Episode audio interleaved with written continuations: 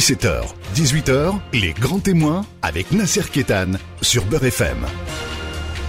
Grand témoin aujourd'hui, Alain Sexig, ancien instituteur, inspecteur général de l'éducation nationale, membre du comité de rédaction de la revue Hommes et Migration, instigateur du comité national de réflexion et de proposition sur la laïcité à l'école et aujourd'hui secrétaire général du Conseil des sages pour la laïcité. Alain Sexig, bonjour. Bonjour Nasser Ketan. Avant de rentrer dans le vif du sujet, de vos activités, de ce que vous faites et tout, j'ai lu un, un petit texte d'Edgar Morin qui disait, moi je suis pour la liberté.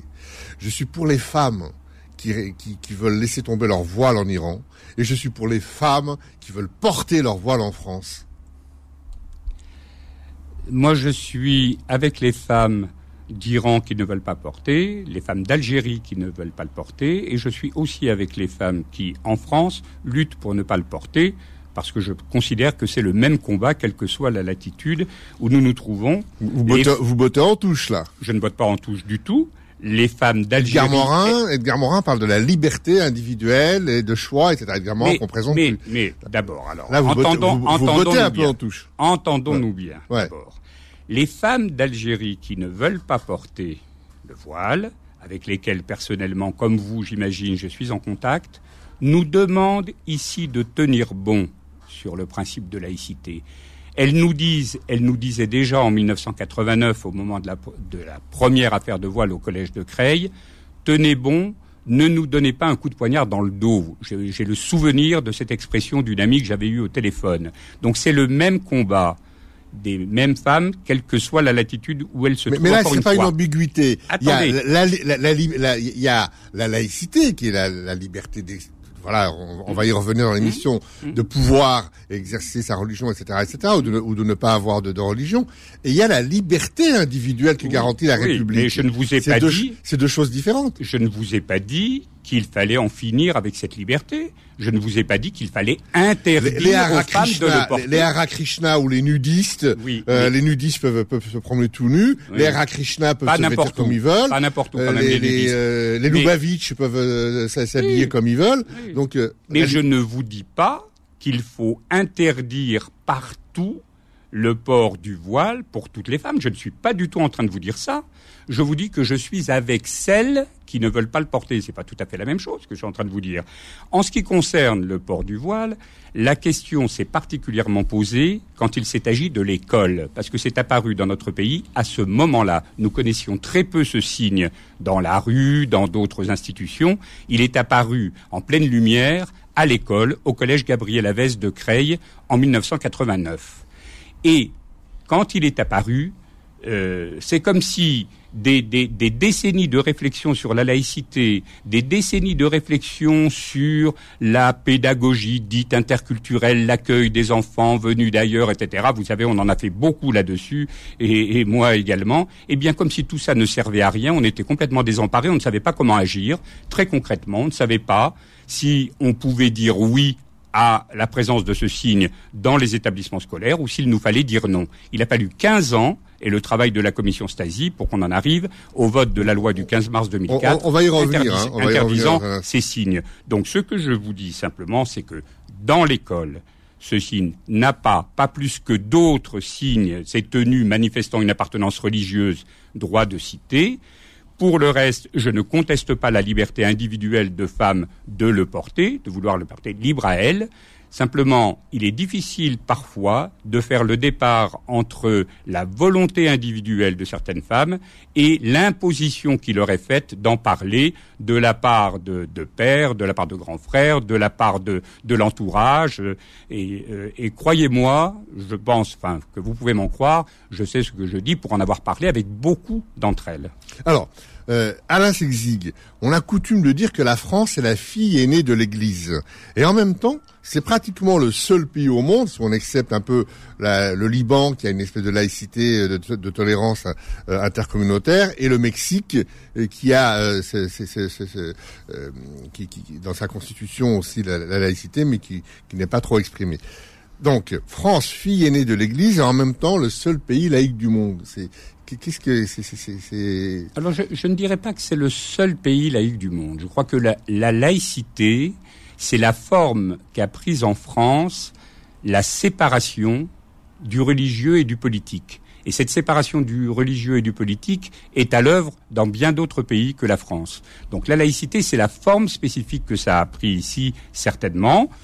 J'observe aussi que dans beaucoup de pays, on se tourne de plus en plus vers le modèle laïque français. Euh, une, euh, comment dire, un signe qui ne trompe pas, c'est que le terme laïcity est de plus en plus employé en anglais. On disait secularism hein, jusque-là, et depuis une, bonne dizaine d'années, une quinzaine d'années, c'est un terme qui apparaît dans les journaux, dans des thèses, dans des, dans des livres qui sont publiés. Donc on se tourne aussi quand l'Angleterre, qui était totalement éloignée, la Grande-Bretagne totalement éloignée du modèle laïque, se réveille un jour avec des attentats qui ont été fomentés sur son sol par des jeunes qui ont été élevés, qui ont grandi, qui ont été euh, instruits à l'école anglaise, bah, il se pose des questions même chose en Allemagne où le multiculti était, était la norme. Eh bien, on, se dit, il y a peut-être quelque chose qui n'a pas fonctionné ici, même si nous, nous avons notre lot, bien entendu. Eh bien, de plus en plus, des gens se tournent vers le modèle euh, euh, laïque français. Alors, troisième question. Euh, autour de la définition de la laïcité.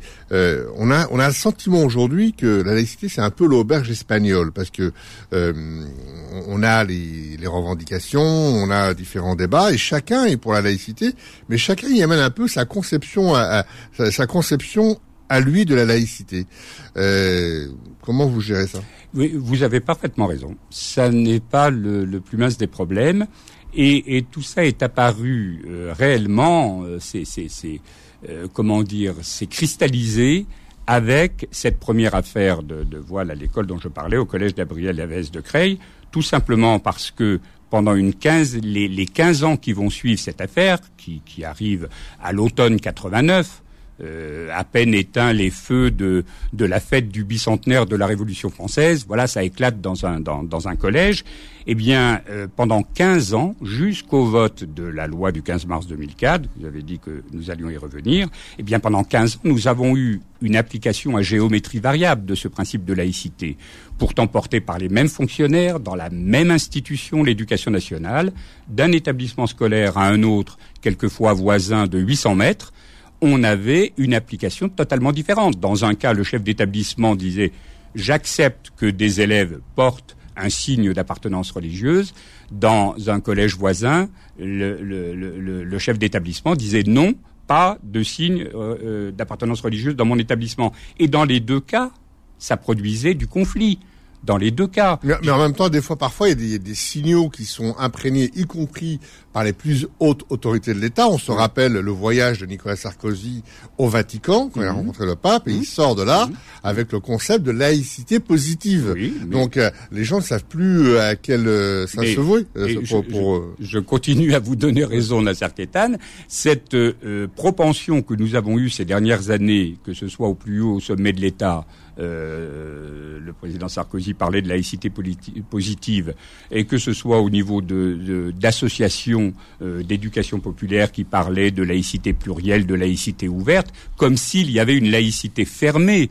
Et, euh, bien sûr, ça n'a pas peu contribué à obscurcir les débats et l'entendement autour des notions de laïcité. Personnellement, je préfère qu'on parle d'une laïcité simple, non adjectivé. Dès qu'on adjective euh, un, substantif, bien souvent, on en diminue le sens. Donc, parlons simplement de laïcité et revenons aux fondamentaux. La laïcité, on peut l'expliquer simplement. Moi, je vous le rappeliez, j'ai été instituteur, il m'arrivait de l'expliquer à des élèves d'école élémentaire. Bon, en termes simples, la laïcité, c'est la séparation des églises, entendu au sens de religion, et de l'État. Il n'y a pas de mainmise de l'État sur la gestion des religions, de même qu'il n'y a pas d'intrusion du religieux dans les affaires du politique. C'est assez simple à comprendre.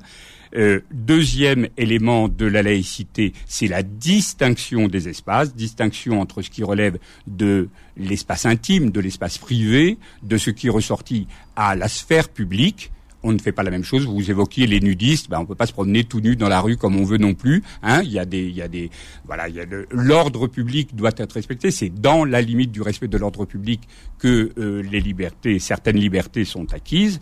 Et enfin, c'est bien entendu la liberté de conscience, la laïcité. Et euh, la liberté de conscience qui inclut la liberté de culte. Il y a des articles très précis là-dessus dans la loi de 1905. Évidemment, la laïcité, c'est aussi la liberté de culte. La, la laïcité, ce n'est pas l'anti-religion. C'est, comme le disait Victor Hugo en, en 1850, je veux l'État chez lui, l'Église chez elle, disait-il. Eh bien, la laïcité, c'est l'État chez lui, l'Église chez elle. Mais on a le sentiment quand même que récemment, l'État s'immisce de plus en plus dans, euh, en tout cas, la vie des religions, en particulier de la religion musulmane, puisqu'il s'attache à la construction de l'organisation de l'islam, de l'organisation du culte, de la formation des imams. Juste avant qu'on s'arrête euh, un, petit peu, euh, cette émission de l'État, c'est quoi? C'est un signe de faiblesse de la République? Je n'ai jamais personnellement suivi cette tendance de responsables de l'État à euh, s'immiscer, comme vous le dites, dans euh, les, questions d'organisation de religion, en particulier de l'islam. Je pense qu'on a pensé en haut lieu qu'il manquait des interlocuteurs, qu'il fallait aider à ce que des interlocuteurs émergent euh, dans l'islam de France. Euh, il y a eu des tentatives sous le président Sarkozy, vous l'avez dit, euh, d'autres aussi. Le, le, ministre Jean-Pierre Chevènement à l'intérieur avait tenté aussi d'amener pleinement l'islam à la table de la République, disait-il à l'époque. Bon, j'ai toujours pensé qu'il fallait y aller à pas compter et il fallait se montrer très précautionneux dans cette histoire parce qu'effectivement, nous n'avons pas, la puissance publique n'a pas à s'ingérer dans, ces histoires. Voilà. Donc euh, euh, aujourd'hui, on peut quand même dire que des personnalités émergent. J'entendais que vous recevriez bientôt Khaled Benchir, euh, qui est le président de la Fondation de l'Islam de France. Il en est d'autres aussi qui émergent en France, et c'est une bonne chose. Il faut, je crois aussi, compter avec le temps. Et bien souvent, les politiques aussi sont pressés ça peut expliquer certaines tentatives d'une organisation de l'extérieur de l'islam de France. Merci, on se retrouve dans un instant pour la suite de l'émission. Les grands témoins revient dans un instant. Beurre FM, 17h, 18h, les grands témoins avec Nasser Kétan. Grand témoin aujourd'hui avec Alain Sixzig. Je disais tout à l'heure que toute votre vie, ça a été euh, d'enseigner, vous êtes instituteur, et d'abord c'est cette vocation euh, euh, vers l'école, elle s'est apparue comment? Oh, c'est relativement simple dans mon cas. Euh, mon père était instituteur. ma mère s'occupait de nous. Nous étions cinq enfants à la maison. Mon père était instituteur et enfant, nous habitions, après avoir quitté l'Algérie, nous habitions à Chalon-sur-Saône, dans le logement de fonction de l'école, donc l'école, c'était ma maison, d'une certaine manière. C'était ma maison. Et lorsque j'ai été en CM2 l'élève de mon père, j'avais juste à sortir de, de, la maison, descendre un escalier, je me retrouvais dans la classe avec mon maître qui était euh, mon père.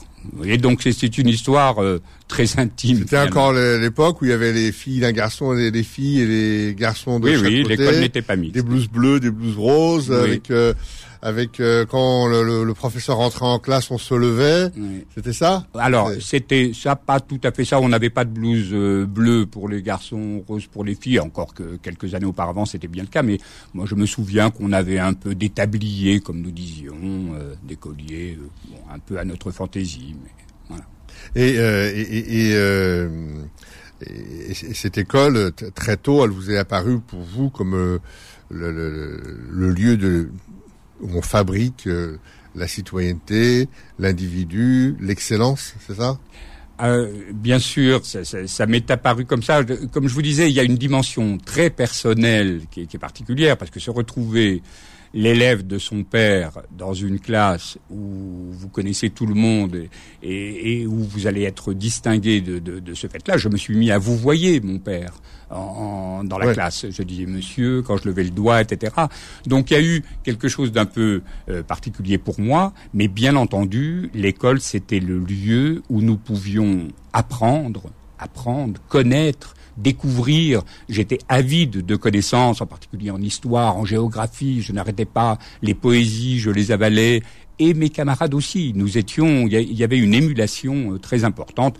Je parle d'une école des années 50. Hein. Vous voyez, je suis né en 52. Vous voyez, donc j'étais euh, jusqu'à jusqu'en 60, j'étais à l'école élémentaire, et puis par la suite, euh, bien sûr, j'ai connu le collège, le lycée. C'était un peu différent en région parisienne cette fois. Alors, on a le sentiment que l'école, c'est vraiment là où se fabrique euh, bien sûr la connaissance, mais aussi une espèce de, de, cette capacité à réfléchir, euh, à avoir l'esprit critique, euh, curiosité, etc. Et, et, et, on, on, a ce, ce, texte formidable d'Albert Camus hein, qui écrit à, à, son professeur Germain lorsqu'il a le prix Nobel de littérature. vous, vous êtes un peu nostalgique de cette période où on enseignait la morale, l'instruction civique.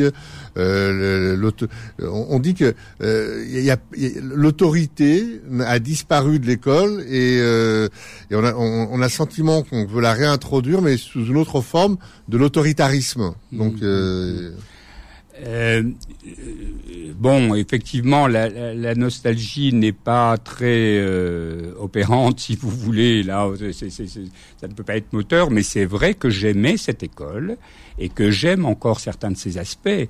On évoquait le, le tablier d'écolier. Évidemment, on s'engosse aujourd'hui, on hausse les épaules euh, quand on parle de la blouse d'écolier. Mais il faut se souvenir que euh, les hussards de la République et la République elle-même avaient institué cette pratique pour masquer les différences sociales à, euh, à l'intérieur de l'école, pour les masquer non pas parce que ça n'était pas le problème de l'école, mais pour que personne ne soit assigné à résidence sociale, justement. C'était ça. Mais on a, on a guère retrouvé, en, en, en, nous débarrassant du tablier, on a guère retrouvé de, de symboles de ce type qui pouvaient euh, participer de la même idée. On peut le regretter. Donc, J'aimais cette école, j'aime encore y voir euh, certaines applications. Personnellement, j'ai été inspecteur euh, en Seine-Saint-Denis, inspecteur de l'éducation nationale, et auprès d'écoles euh, qui étaient dans des quartiers difficiles de, de, de Seine-Saint-Denis, eh bien, j'ai réinstitué la distribution des prix ça peut paraître étonnant et, étonnamment ringard, mais je peux vous dire que ça fonctionnait très bien, qu'il y avait une adhésion non seulement des enseignants, bien sûr, je ne pouvais pas le faire contre eux, mais des élèves et des parents, et même au-delà, quelquefois des grands-parents qui venaient, qui venaient bien habillés, qui, mettaient un point d'honneur à venir à cette, cette cérémonie, bah, qui prouve que l'école peut être encore aujourd'hui euh, un, comment dire, au centre de la cité, une, euh, au centre des préoccupations de, on, la cité. On le, on le sent euh, particulièrement. Bon, on, on, on, a vécu ce que l'école a drainé d'identification à la République, d'installation d'une cohérence nationale, etc., à travers tous les territoires, parce que la France n'est pas construite comme ça en 24 heures mais on le sent surtout à travers les, les, nouvelles populations migrantes. Et quel que soit le pays d'origine d'où on vient, en tout cas les primo-arrivants investissent dans leurs enfants et, et, sont souvent attachés à l'école, sont prêts à se sacrifier. Et euh, je, je, ne connais pas une famille d'immigrés euh, qui, ne, qui ne se sacrifie pas pour sa fille, pour son fils, en espérant, en se disant, cette école-là, c'est celle-là qui va euh, permettre à mon fils, à ma fille, de d'être vraiment l'individu que moi j'aurais souhaité être, quelle que soit l'origine. Et ça, on a l'impression qu'on le perd de vue aujourd'hui dans les dans les grands débats qui vont un peu dans tous les sens. Alors vous ne vous parlez d'or, et euh, en ce qui me concerne, j'ai longtemps été responsable de la scolarisation des enfants venus de différents pays du monde en France. J'ai été euh, responsable de ce que nous appelions, enfin responsable, j'ai été euh, formateur dans ce que nous appelions jadis les CEFISEM, les centres de formation et d'information pour la scolarisation des enfants de migrants, c'était très long.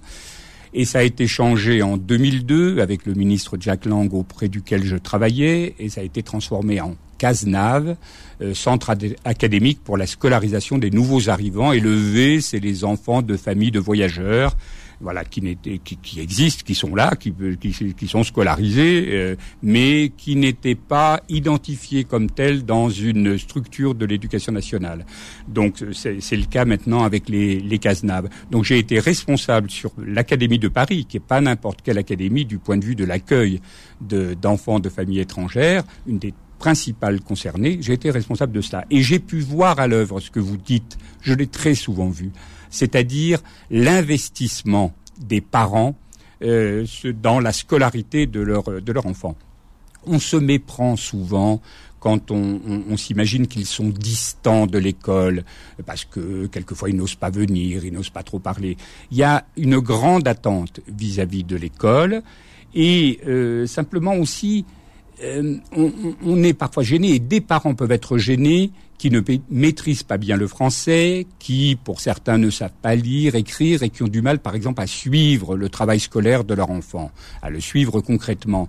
Bien moi, quand je recevais des parents d'élèves comme ça, qui avaient du mal, qui n'étaient pas eux-mêmes passés par l'école, qui ne, qui maîtrisaient pas la langue française, ni à l'écrit, ni à l'oral, ni, euh, très bien à l'oral, disons, et, et moins encore euh, à l'écrit, eh bien, je leur disais, Bien sûr, c'est mieux si vous savez lire et écrire, et un professeur aidera plus facilement son enfant, parce qu'il maîtrise les codes. Mais ce qui est important, c'est que vous soyez soucieux de la bonne scolarité de votre enfant, et qu'il le sente, qu'il le sache, et ça, c'est moteur pour l'enfant. Et on le retrouve souvent dans aussi des pays étrangers où les écoles françaises sont prises d'assaut hmm. par les locaux, que ce soit en Algérie, que ce soit euh, au Maroc, en Tunisie, que ce soit en Afrique euh, subsaharienne, que ce soit en Amérique du Sud, que ce soit en Asie les écoles françaises sont prises d'assaut mm. parce qu'on sait qu'on y fabrique de l'intelligence, de la critique, de la connaissance, et que ce soit les, les, les enfin les, les, les, les, gens qui sont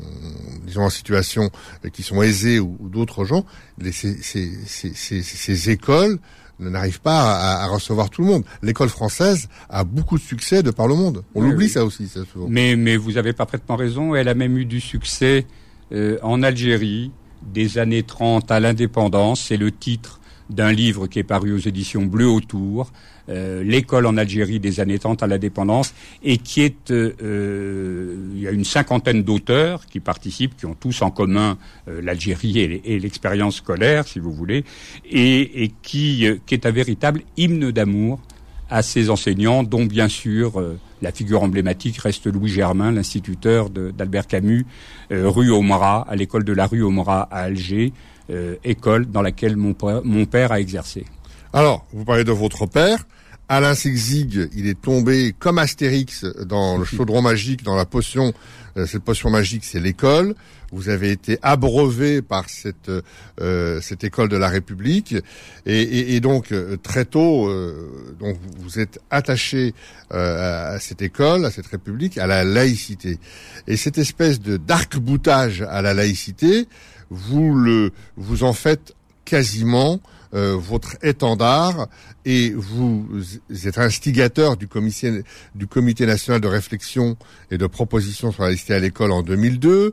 Déjà à, l'époque euh, euh, une mission laïcité au cabinet de Jacques Lang, mhm. après à la commission Stasi, etc. Et on vous, ça veut dire que la République la, laïcité, euh, l'école est le fondement de la République, mmh. et dans cette République, dans cette école, la laïcité est consubstantielle, est le moteur et la, condition sine qua non de, de l'attachement à la République, de vouloir faire République. Alors moi, moi je si on fait République, on fait laïcité, on fait école de République. Alors je, je, d'abord il faut dire que l'école, l'école publique, l'école de la République, l'école, si l'on remonte de Jules Ferry, fin du XIXe siècle, les grandes lois, 1881, 82, 83. L'école de la République a été laïque avant la République elle-même. La République le sera pleinement avec la loi de, 1905, et puis euh, par la suite, la Constitution de la République dira en 46, en 58 que la République et euh, que la France est une République, euh, comment dire, démocratique, laïque et sociale. Hein, euh, J'oublie euh, bêtement le, premier terme, c'est-à-dire euh, euh uni. C'est drôle, le, terme ne me vient pas. Il faudrait reprendre l'article premier de la Constitution. Mais, mais l'école l'a été avant. Le terme de laïcité apparaît dans le dictionnaire de pédagogie de Ferdinand Buisson. On parle des enseignements qui doivent être laïques.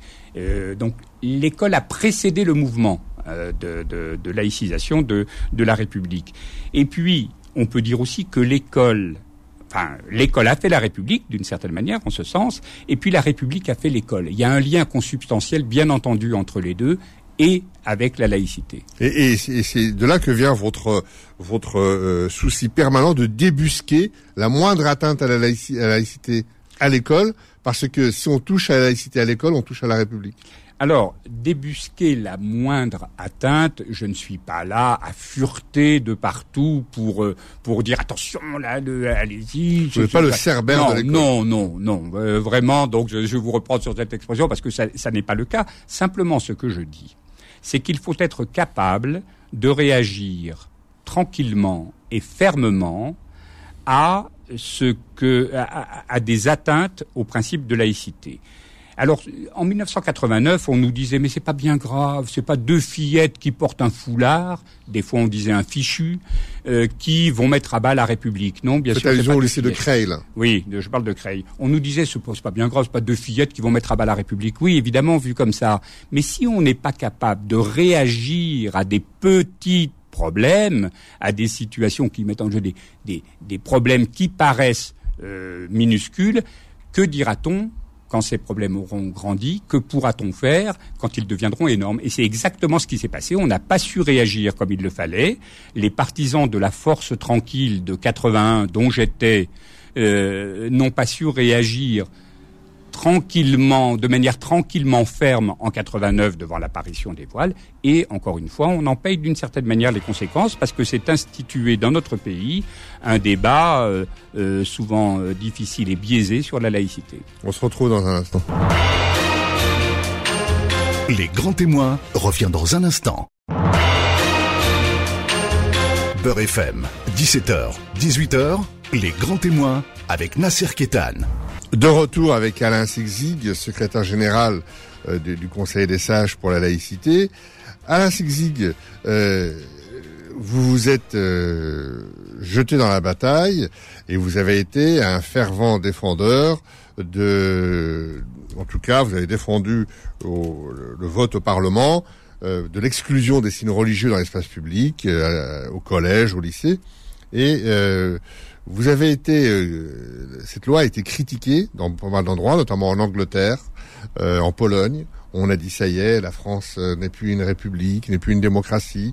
il y a eu quand même pas mal de critiques et on vous a accusé de remettre en, cause la liberté et la démocratie. Alors, il faut encore une fois revenir à ce qui s'est passé en, en 89 avec parce que je crois que c'est vraiment le, point nodal qui explique beaucoup de choses qui ont pu se passer par la suite avec euh, l'apparition de ce signe que nous connaissions peu en France à ce moment-là au collège Gabriel Avez de Creil.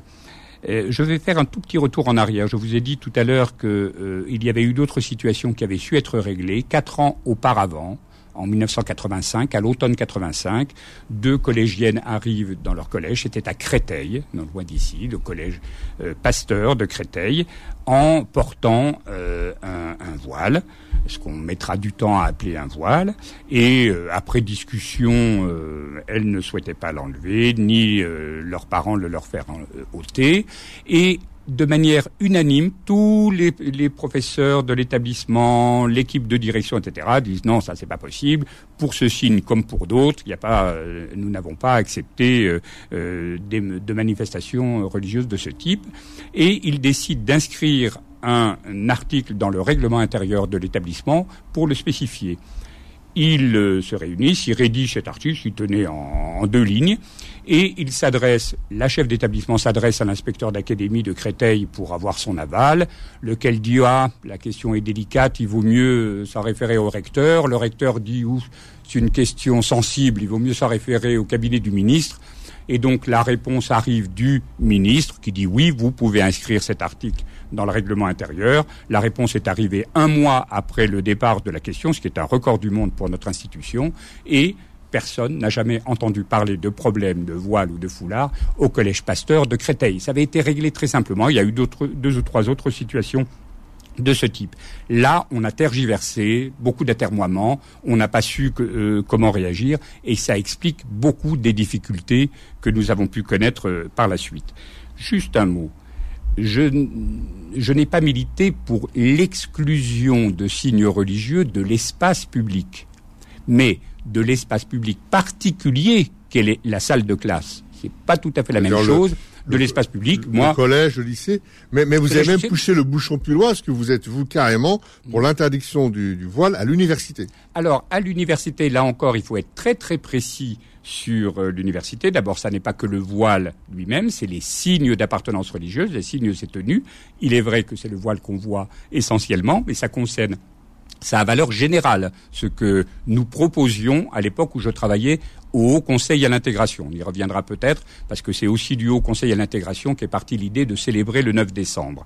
Donc, euh, ce que nous proposions, c'est que ces signes ne soit pas visible dans les amphithéâtres et dans les salles de cours et dans les situations d'enseignement. Situations d'enseignement, pourquoi? Parce qu'on peut admettre que des étudiants, euh, euh, par exemple, qui, qui vont, euh, qui se destinent à, des, à un métier de, d'ethnologue ou autre, etc., puissent aller faire des, des, des, fouilles à certains endroits, par exemple. Et donc ça, c'est une situation d'enseignement. Voilà. Donc on parlait de cela.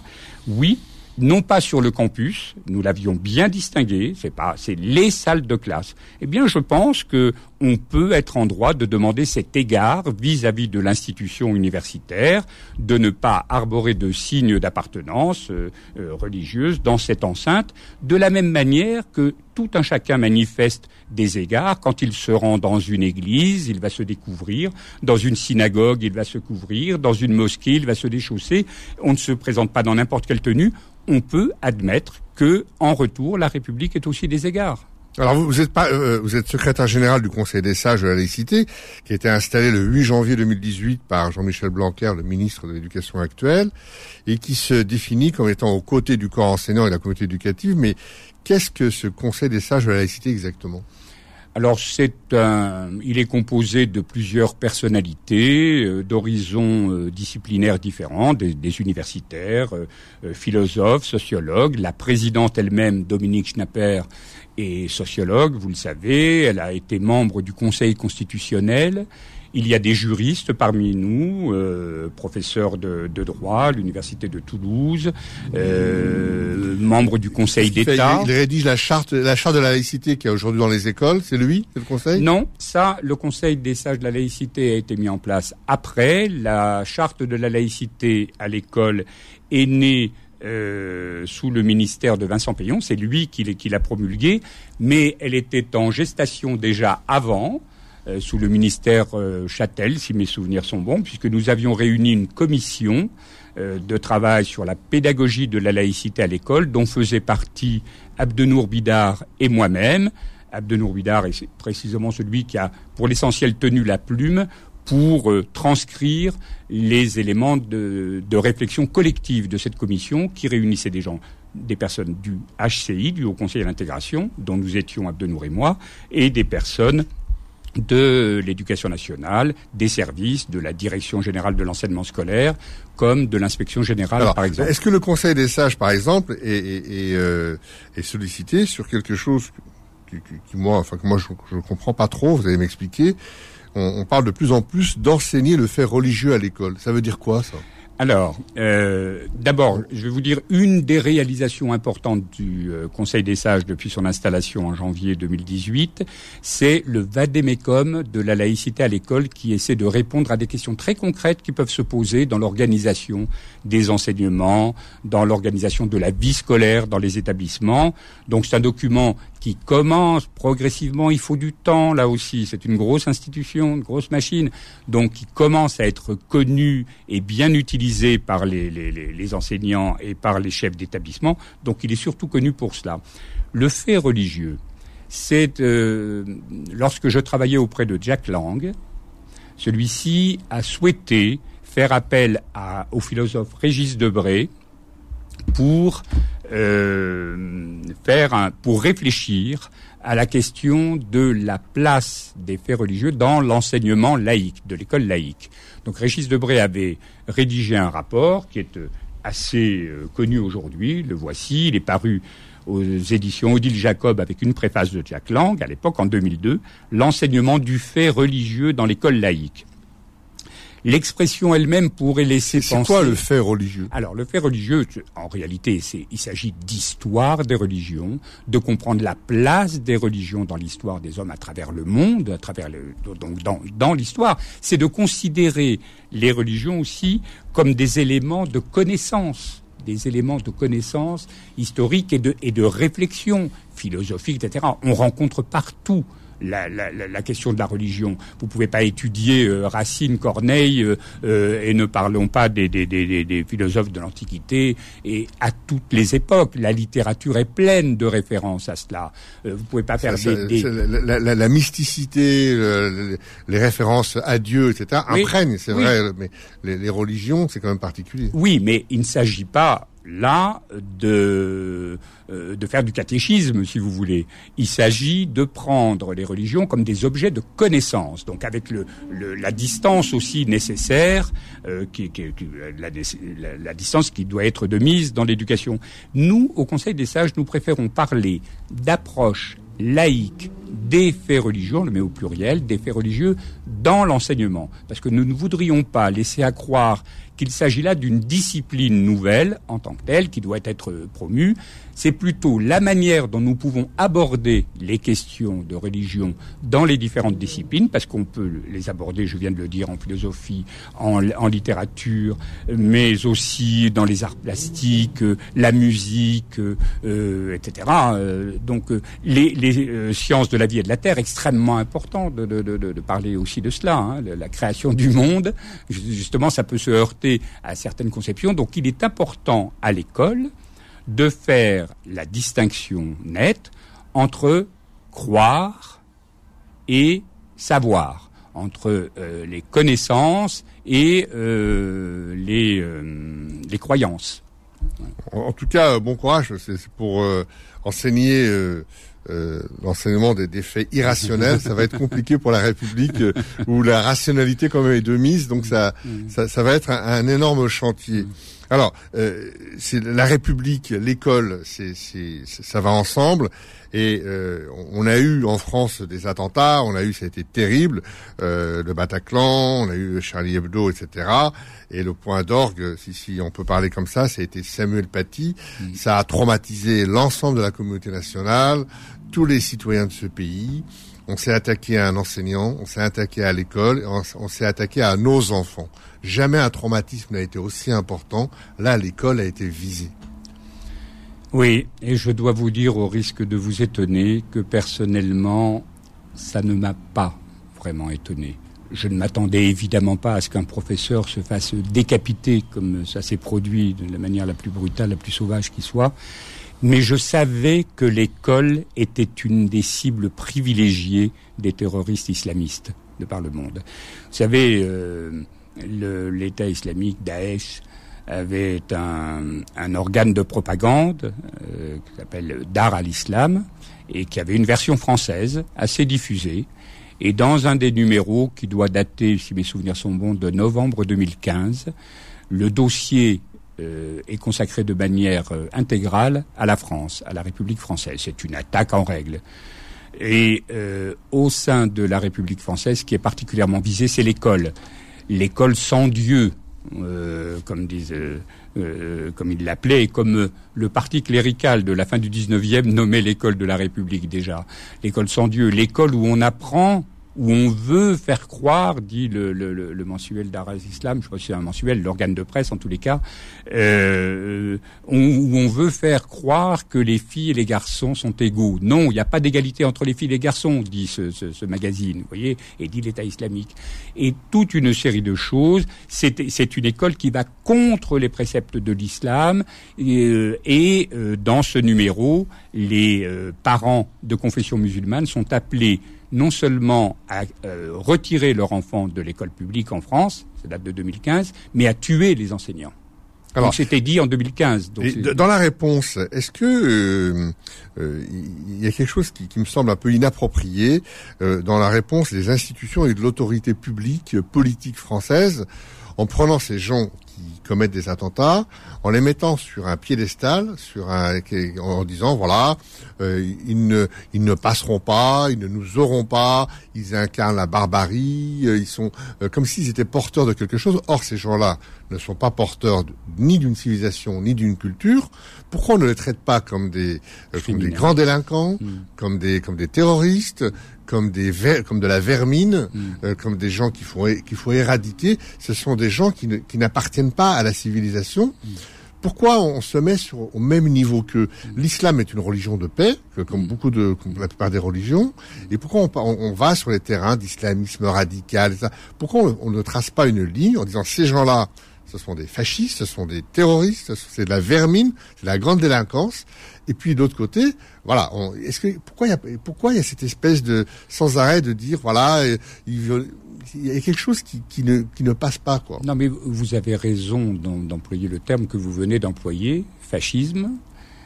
Euh, on a affaire à un nouveau fascisme que longtemps nous n'avons pas su nommer. Et encore aujourd'hui, beaucoup ne le nomment pas. Euh, Moi, je l'ai nommé en 85 dans, mon livre Droit de réponse à la démocratie française. Hmm. Et je parle déjà à l'époque de fascisme vert. En absolument, j'allais le dire. je me souviens très bien de votre expression, le fascisme vert. Absolument.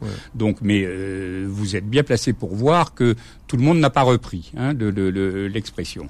Alors, oui, bien sûr, il faut tracer une une, frontière euh, tout à fait nette euh, entre ceux qui font une utilisation euh, politique de, de, l'islam et dans un dans une acception fasciste, comme vous le disiez. Ah, ce, sont des salopards, ce sont des, terroristes. tranquillement pieux. Le problème, c'est que ce faisant, ces fascistes utilise, instrumentalise l'islam. C'est au nom de l'islam, c'est au nom d'Allah, c'est au nom du prophète qu'il mène ce, combat. C'est pour ça que c'est difficile de faire comme s'il ne disait pas ça, comme s'il ne prospérait pas. En tout cas, dans l'écrasante majorité de la population dite de musulmane, il n'y a aucun écho. Ils ne, ils ne, ils ne, sont pas, ils ne, ne, déclenchent aucune sensibilité. Alors, euh, j'ai longtemps dit comme vous l'écrasante majorité.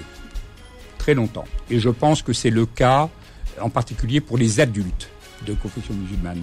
Mais j'ai des craintes concernant les plus jeunes aujourd'hui. C'est là où l'école va être importante. Absolument. On aura l'occasion, bien sûr, d'y revenir parce que c'est un, combat de longue haleine. Euh, la laïcité, c'est un combat qui n'est jamais fini. La démocratie, c'est un combat qui n'est jamais fini. Ce sont des équilibres qu'il faut maintenir en permanence avec des gens qui se battent, comme vous. Alain Sexig, merci d'être venu dans les grands témoins. Eh ben, merci à vous. Retrouvez les grands témoins tous les dimanches de 17h à 18h et en podcast sur beurrefm.net et l'appli Beurrefm.